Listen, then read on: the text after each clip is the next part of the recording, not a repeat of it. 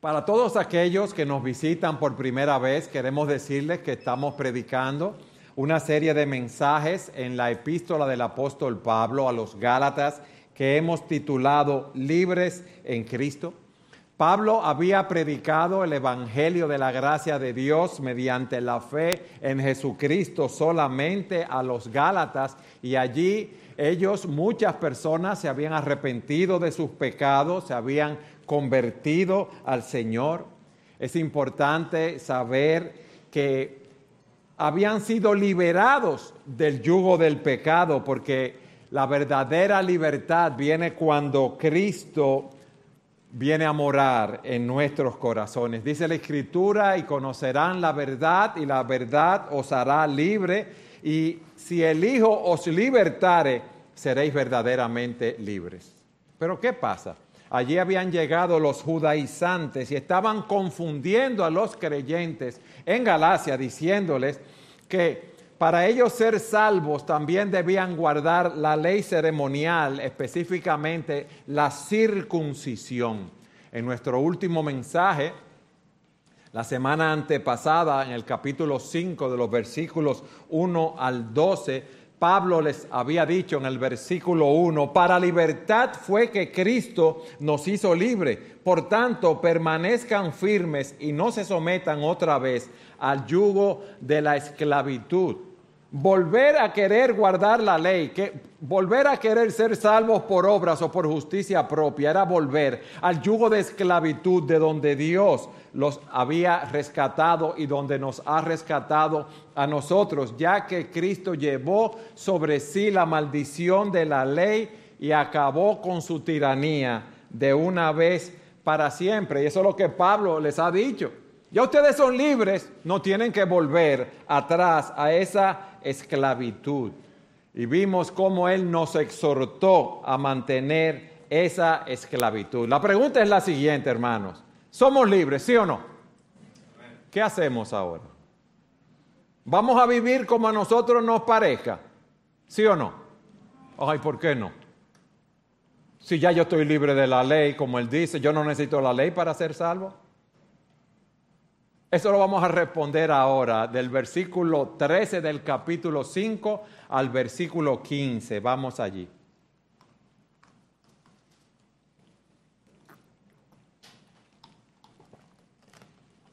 La idea de la libertad cristiana se presta a malas interpretaciones y Pablo quiere que entendamos cuál es el significado correcto.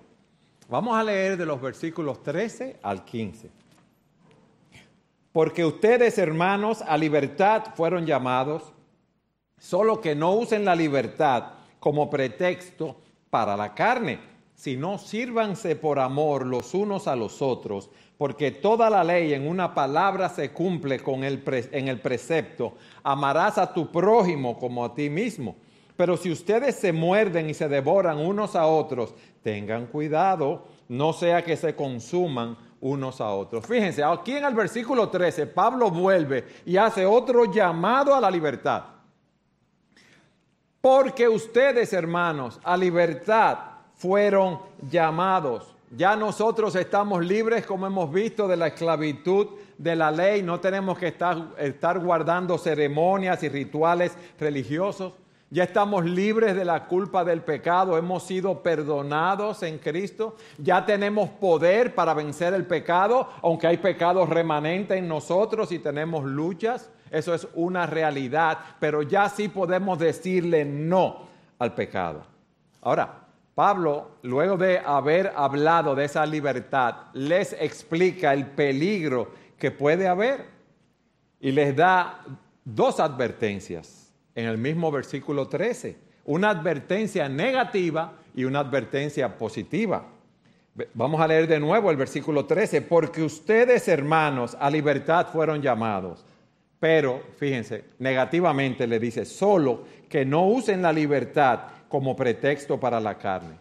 Y le da una advertencia positiva, si no sírvanse por amor los unos a los otros.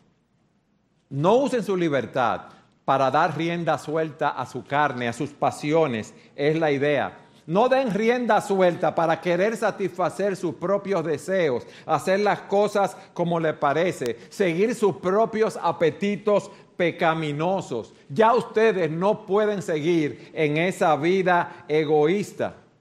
Porque hay algo que nosotros tenemos en nuestro interior que nos dicen, adelante. No, tú te mereces lo mejor, tú te lo has ganado, nadie puede detenerte. Haz las cosas como a ti te parezcan, pero Pablo le dice, espérense, esto no agrada a Dios. ¿Qué es lo que le gusta a nuestra carne, hermano? O que la mimen, que la añoñen. Y cuando no tenemos las cosas que nosotros deseamos, ¿qué hacemos? Nos ponemos espiritualmente y muchas veces físicamente como los niños. Lloramos, pataleamos como los bebés. Hacemos un berrinche, como dicen, y cedemos rápidamente a esos deseos y a esas pasiones pecaminosas. Y si hay algo que la libertad no es, es volver a vivir a la luz de esas pasiones. No podemos vivir a la luz de aquellas pasiones pecaminosas por las cuales Cristo pagó con su sangre. Vayan conmigo a Primera de Pedro capítulo 2, versículo 16. Yo voy a leer este texto de la nueva traducción viviente. Dice e, ese texto, pero ustedes son libres pero a la vez son esclavos de Dios. Así que no usen su libertad como una excusa para hacer el mal. La libertad cristiana que tenemos no es una licencia moral. Nunca debe ser una excusa para hacer lo malo, para hacer lo que es contrario a la ley de Dios. Fíjense lo que Pablo está atacando. Primero tenemos los legalistas que querían añadir obras para ser salvo, las obras de la ley. Pero hay otro extremo que es lo que Pablo le está diciendo, y es cuídense del libertinaje, cuídense de los antinominianos, que dicen que como estamos bajo la gracia de Dios y no tenemos que guardar la ley, podemos vivir como nos parezca. No hay ley, no hay que guardar los diez mandamientos. Ustedes ven los dos extremos que hay. El legalismo que ha venido combatiendo y el libertinaje, la licencia para pecar. Los que dicen que no hay ley, ley los antinominianos. ¿Y qué pasa? Que ambas corrientes llevan a la muerte porque ambas corrientes son corrientes humanas. El Evangelio de Jesucristo, el Evangelio de la vida eterna, las buenas nuevas de salvación es el camino que nos lleva a Dios. Entonces, ¿quién es un antinominiano? Una persona que cree que la salvación por gracia significa que es libre para hacer las cosas como Él quiera y que Dios, a Dios no le va a importar que eso no lo afecta en su posición delante de Dios. Es la persona que peca y dice, bueno, pero que Dios me va a perdonar. La gracia de Dios es muy, mucho mayor. La gracia de Dios es inmensa. Y yo puedo pecar cuando quiera y no pagar ninguna consecuencia. La persona, por ejemplo, que está en una relación adúltera, dice, yo sé que está mal, pero Dios me va a perdonar. O la persona que se divorcia de, su cónyuge y sabe que el divorcio no es bíblico, ¿qué dice? Pero es que yo no puedo estar en una esclavitud con esa mujer. Dios quiere que yo sea feliz. O las personas que están viendo pornografía se justifican y dicen, bueno, yo tengo necesidades, tú sabes, yo quiero ver pornografía. Las personas que están practicando la homosexualidad, ¿qué dicen? Oh, yo nací así, Dios me hizo así, yo tengo esas tendencias, yo tengo esas pasiones. O aquellos que están robando, que dicen, no, yo me merezco tener lo que el otro tiene. O aquellos que se airan, Dios sabe cuando yo pierdo la paciencia.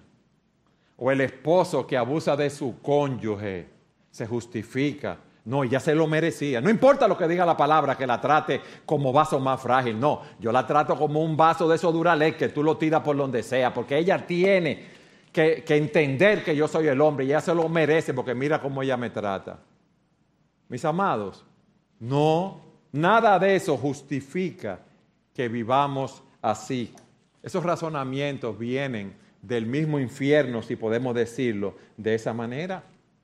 Y las personas que piensan que son cristianos y quieren vivir una vida de pecado, de adulterio, de fornicación, de mentira, tienen que revisarse si realmente ha habido una conversión en su vida. Es muy probable, tenemos ejemplos en la escritura, que como tenemos luchas con el pecado, nosotros caigamos en pecado. Y aún podemos caer en pecados graves, pero ustedes saben cuál es la diferencia del creyente y del que no es un hijo de Dios. Que el creyente cuando peca es redarguido de su pecado. Por ejemplo, tenemos el caso de David. Rey David un día estaba en la tarde paseándose en el terrado de su casa, vio a una mujer en la casa cercana de al lado bañándose, le preguntó quién era, le dijeron que era Betsabé, la esposa de Urías Eteo. Él la manda a llamar, tiene relaciones con ella, ella queda embarazada y David, humana, con una sabiduría humana, manda a llamar al esposo, que era un general de su ejército, Urías Eteo, que estaba en la guerra. ¿Para qué? Para que viniera, supuestamente le diera un reporte de cómo iba la guerra y para que se fuera a su casa y durmiera con su esposa, como decimos los dominicanos aquí, para pegarle la barriga a su esposa, el embarazo. ¿Qué pasa con Urias? Que él va donde el rey, él le da las, le dice cómo está eh, la guerra, cómo están los acontecimientos, pero le dice, cuando el rey le dice, vete a tu casa, él le dice, no, yo no voy a ir a mi casa cuando mis soldados están peleando allí, yo me voy a quedar aquí en el palacio con la guardia del palacio durmiendo no lo pudo, no pudo engañarlo. Él no sabía nada, ¿verdad? Pero él quiso ser fiel a sus convicciones. ¿Y qué hace David? Lo manda con una carta para Joab el general diciéndolo que lo pusiera a Urias Eteo en lo más duro de la batalla. ¿Para qué? Para que lo mataran. Así lo hizo. Urias Eteo muere. David toma a la viuda como su esposa, pero él sabía que había hecho mal. Su conciencia lo acusaba. Y dice la escritura en el Salmo 32, hablando de David, miren cómo él estaba. Mientras callé mi pecado, mi cuerpo se consumió con mi, gemir todo el día. Porque día y noche tu mano pesaba sobre mí, mi vitalidad se desvanecía con el calor del verano. Te manifesté mi pecado y no encubrí mi iniquidad. Dije, confesaré mis transgresiones al Señor y tú perdonaste la culpa de mi pecado. Entonces hay personas que dicen, no, tú puedes ser cristiano, tú puedes tener una vida de pecado, y ese tipo de personas no son más que engañadores. ¿Por qué? Porque no podemos utilizar la libertad cristiana para pecar. Esas personas que dicen que lo podemos hacer son falsos maestros. Y en las escrituras vemos advertencias contra esos falsos maestros. Por ejemplo, eh, segunda de Pedro, Pedro dice, se jactan de sí mismos con alardes tontos y sin sentido, saben cómo apelar a los deseos sexuales pervertidos.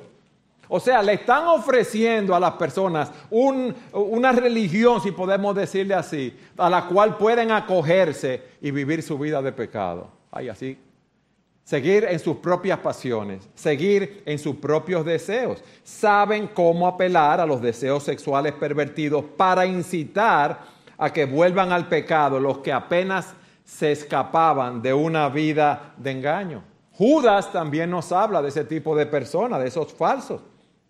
Les digo esto, porque algunas personas que no tienen a Dios se han infiltrado en sus iglesias diciendo que la maravillosa gracia de Dios nos permite llevar una vida inmoral. Y dice, la condena de tales personas fue escrita desde hace mucho tiempo, pues han negado a Jesucristo, nuestro único dueño y Señor. O sea, que si tú estás negando ¿verdad? O tú estás pensando que la vida cristiana te permite cometer de una manera consciente que aprueba, que lleves una vida pecaminosa, estás negando al Señor Jesucristo.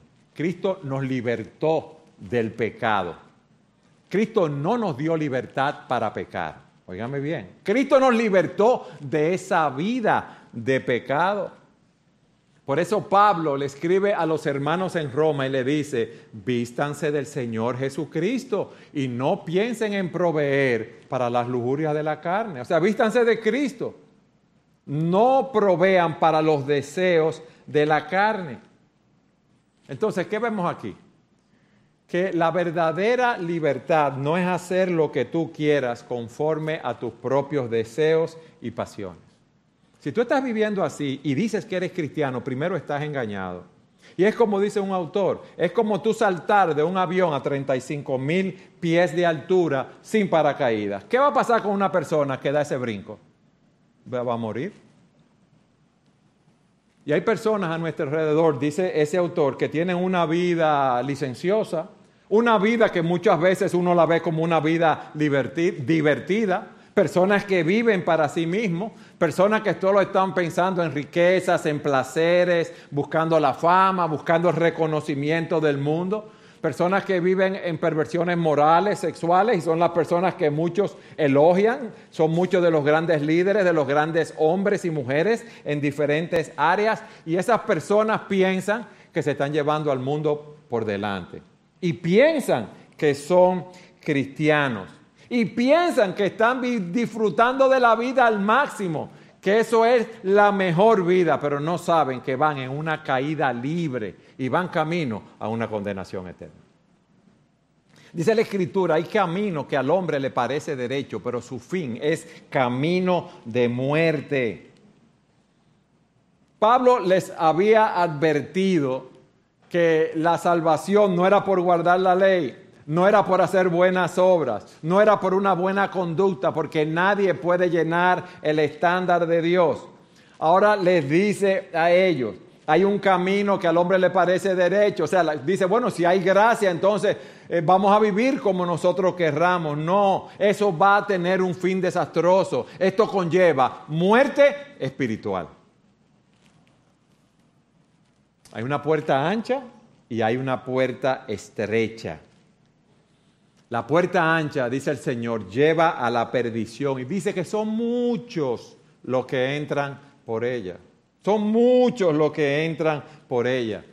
Pero dice, estrecha es la puerta y angosta la senda que lleva la vida y pocos son las que la hallan. ¿Por qué puerta tú estás entrando? ¿Por qué camino tú estás caminando? Tú dices que tú eres cristiano y estás viviendo una vida de pecado abierto o escondido y no has confesado tu pecado a Dios, tú debes analizar lo que hay en tu corazón.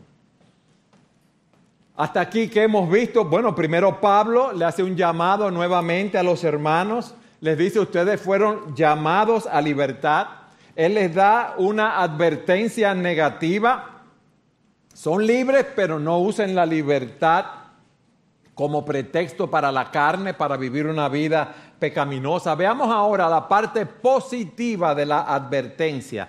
Dice, si no, sírvanse por amor los unos a los otros. O sea que no solamente debemos oponernos, a, debemos ponernos a combatir esos deseos de la carne.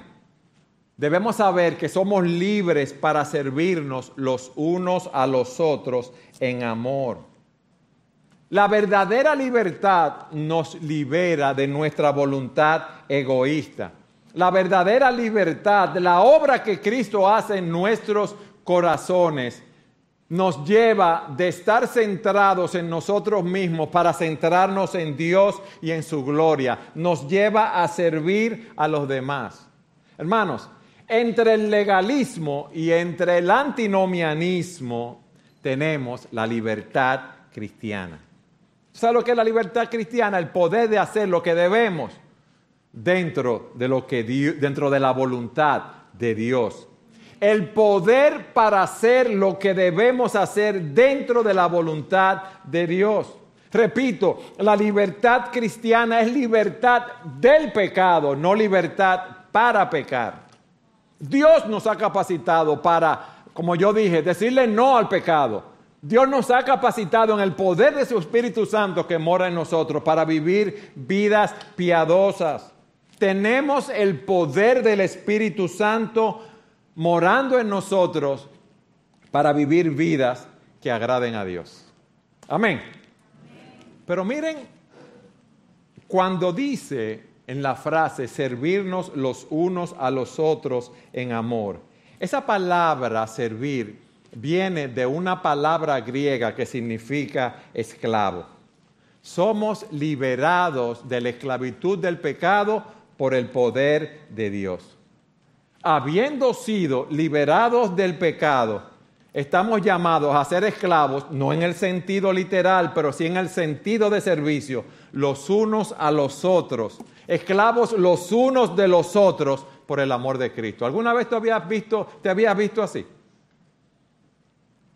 Cristo nos liberó para servirnos los unos a los otros en amor. Cristo nos liberó para ser esclavos, si podemos decirlo así, para ser siervos los unos de los otros en amor. Dios nos rescata del dominio del príncipe de la potestad del aire para que sirvamos a Jesucristo sirviendo a otras personas. Y me gustó mucho lo que dice un autor. Un amo tiene muchos sirvientes, ¿es así? Un amo tiene, ser, tiene muchos sirvientes. Entonces, en lugar de ser amos con muchos sirvientes, nosotros estamos llamados a ser sirvientes con muchos amos. Estamos llamados a ser sirvientes con muchos, con muchos amos. Porque estoy llamado a servir a mis hermanos, a servir a las personas a, a mi alrededor. En amor, Dios me ha capacitado eh, para eso. Donde el Señor vienen dos discípulos y le dicen, Señor, ¿quién va a ser el mayor en el reino de los cielos? Y Él le dice, miren, los reyes de las naciones, los gobernantes se erigen, ¿verdad? con autoridad sobre sus súbditos. Ellos ejercen esa autoridad y le dice, no sea así entre ustedes, al contrario, el mayor debe comportarse como el menor y el que manda debe comportarse como el que sirve. Porque dice él, ¿quién es más importante? ¿El que está a la mesa o el que sirve? ¿No lo es el que está sentado a la mesa? Y dice el Señor, sin embargo, yo estoy entre ustedes como uno que sirve. Y ese es el ejemplo que Cristo nos da. Lo que pasa es que nosotros no nos vemos así, no nos vemos como siervos. Siervos de los demás, no. Yo soy, yo soy el centro del universo. Todo el que está a mi alrededor está ahí para servirme. Y si no hacen las cosas como yo quiero, entonces ahí es que me ven ellos en mi buena faceta, ¿verdad? Airado, disgustado. Y el ejemplo de Cristo es vital en eso. Y por eso dice la Escritura en Filipenses, haya pues en ustedes el mismo sentir que hubo en Cristo Jesús, el cual siendo en forma de Dios no estimó el ser igual a Dios como cosa a que aferrarse. ¿Qué hizo él? Se despojó a sí mismo, tomó forma de siervo y haciendo, se hizo semejante a los hombres y estando en esa condición sufrió la muerte de cruz. ¿Por qué? Por amor a nosotros. Eso es lo que nos enseña la palabra. Y tú y yo tenemos el, Espíritu Santo. Tú y yo somos hijos de Dios. Y por eso el énfasis en el amor es de suma importancia. Los fariseos enfatizaban la ley externa, pero es el amor en nuestros corazones que produce el Espíritu Santo lo que marca la diferencia. Y ahí fue donde los judaizantes se equivocaron ellos pensaban, bueno, la única manera de yo cambiar el comportamiento humano es a través de un sistema de leyes. Pero les digo algo, las leyes no pueden cambiar el corazón. Porque nuestro corazón está endurecido. Entonces nada externo va a cambiar mi corazón.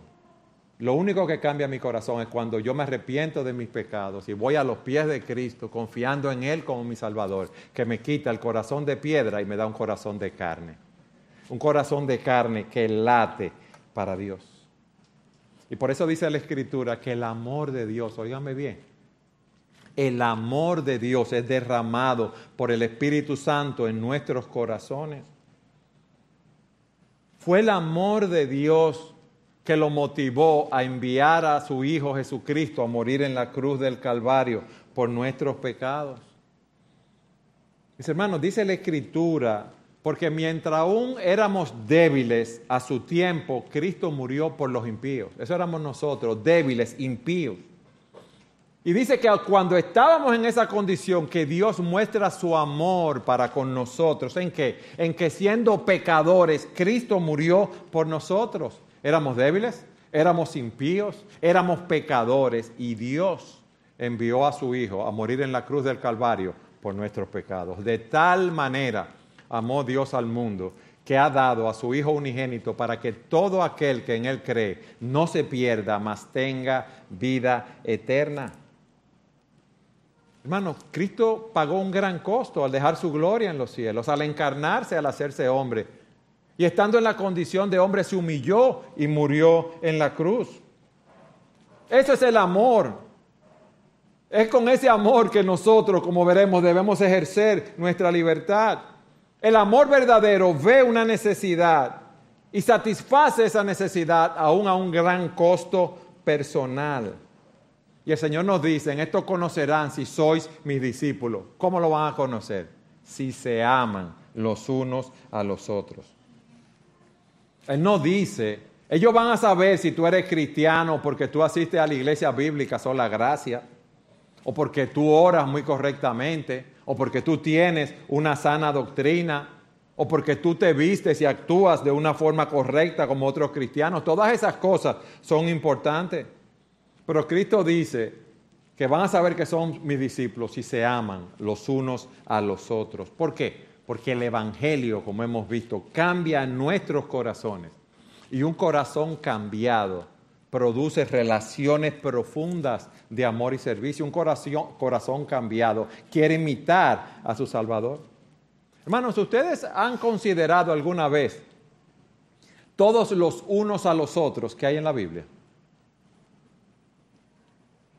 Yo estaba chequeando, hay 59. Ámense unos a otros con amor fraternal, honrense, sírvanse, vivan en armonía, preocúpense los unos por los otros, ayuden, ayuden, ayúdense a llevar las cargas los unos de los otros, perdónense los unos a los otros, anímense, aconsejense, oren los unos por los otros.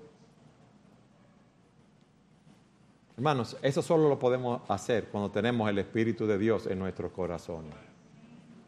Y como muchos sin el Espíritu de Dios, quizás lo haríamos por nuestro círculo íntimo, por nuestros familiares, por nuestro amor por ellos y por nuestro egoísmo. Pero si no, a nosotros no nos importará a nadie más.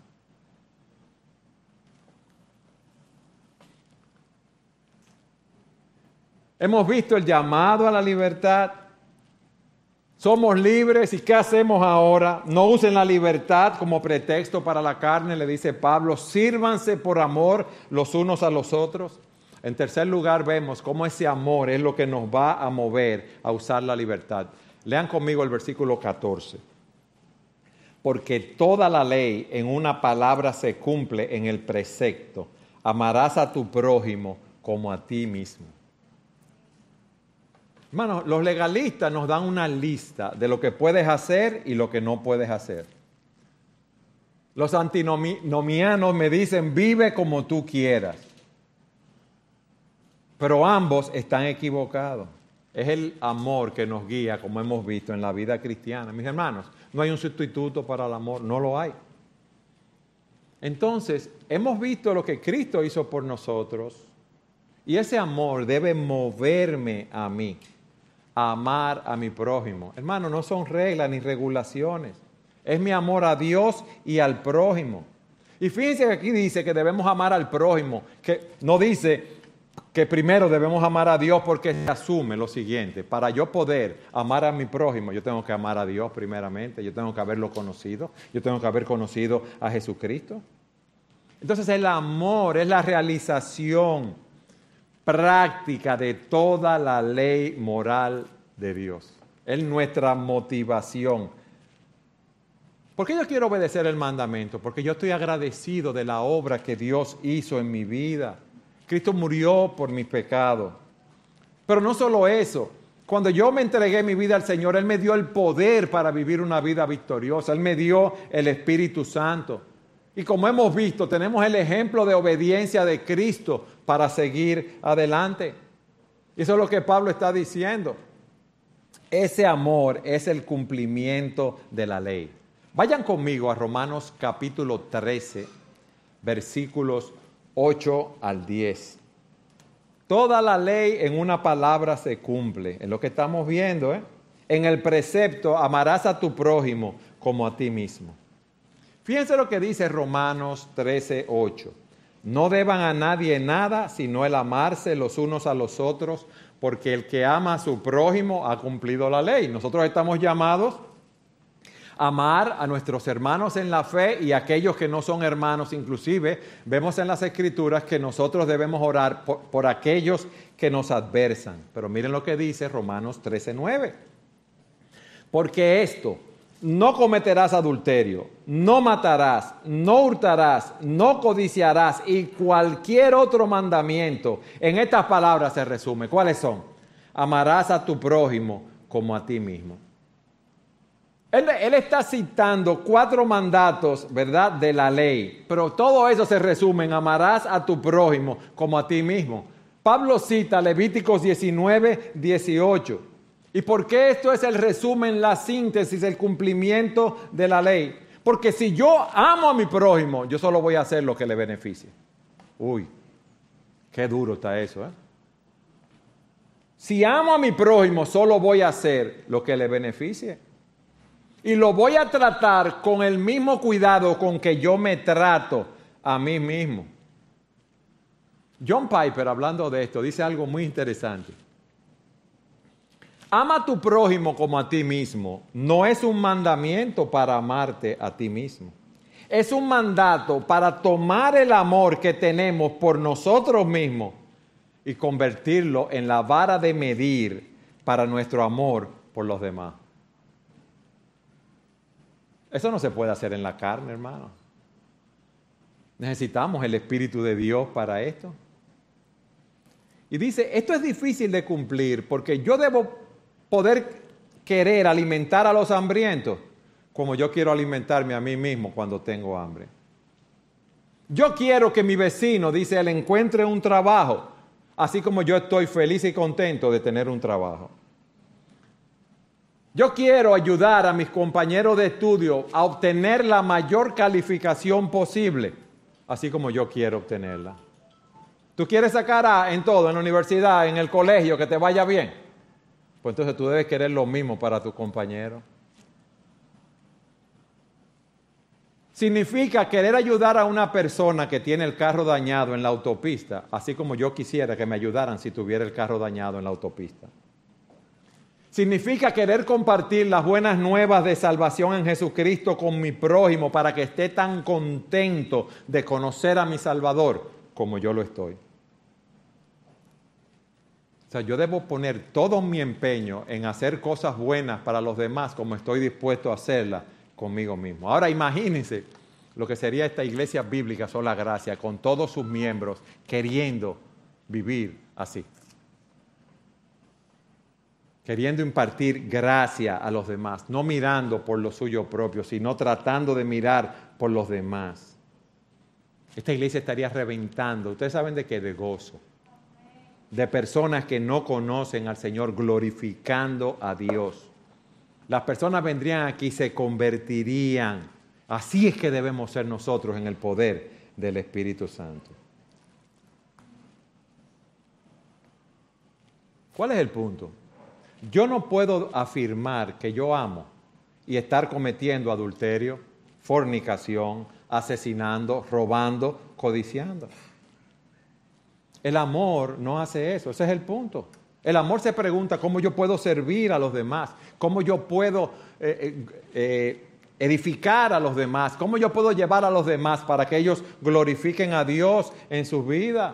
Como esposos, ¿qué debemos preguntarnos? ¿Cómo podemos servir a nuestras esposas para que ellas crezcan cada día más a la imagen de Jesucristo?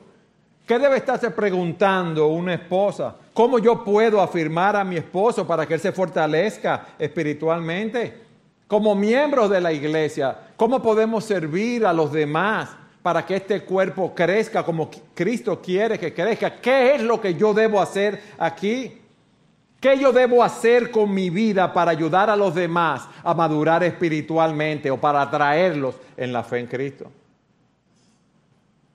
El que está pensando así, con ese amor, hermanos, va a obrar así.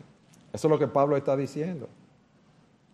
Y tú puedes estar pensando, bueno, pero eso está fuerte, eso es una esclavitud, eso no es libertad. Si tú piensas así, estás esclavizado a tus propios deseos egoístas. Tú no conoces la verdadera libertad. Eso es lo que Él nos está diciendo. Y en cuarto lugar, Él nos habla de la corrupción de esa libertad. Nosotros hemos sido libres para servir en amor, amando a nuestro prójimo, lo hemos visto. Ahora, la libertad sin amor lleva a la corrupción, a la destrucción. Versículo 15. Pero si ustedes se muerden y se devoran unos a otros, tengan cuidado, no sea que se consuman unos a otros. Esto es una advertencia que Él nos está dando aquí. La libertad nos puede llevar en dos direcciones, como una excusa para pecar o como un medio para servir. Pero si yo escojo la autocomplacencia, la libertad para vivir en pecado, yo voy a destruir amistades, yo voy a afectar la iglesia, yo voy a, afectar la familia de Dios. Miren, la libertad más amor es servicio a los demás. La libertad sin amor es libertad para pecar. Y eso es destructivo. ¿Por qué? Mis amados, porque es la falta de amor que hace que nosotros odiemos a nuestros semejantes, que los hijos odien a sus padres. ¿Por qué se cometen asesinatos, adulterios, robo, mentira, codicias? ¿Por qué? Porque no hay amor. ¿Por qué las personas viven amargadas, airadas, eh, abusando verbalmente de los otros? Porque no hay amor. Más adelante vamos a ver cómo se mordían y comían unos a otros. En el versículo 19, cuando nos habla de las obras de la carne. Dice, las obras de la carne son evidentes, las cuales son inmoralidad, impureza, sensualidad, idolatría, hechicería, enemistades, pleitos. Y sigue diciendo, esas obras de la carne vienen por no tener el Espíritu de Dios y por la falta de amor. Queremos que los demás nos sirvan a nosotros en vez de nosotros servirle a los demás en amor. Es como dice un autor, nos hemos convertido en caníbales cristianos. Nos queremos comer a los demás, queremos morderlos. Es como cuando hay una, una jauría de animales salvajes. ¿Qué hacen los animales salvajes? Se, atacan unos a otros.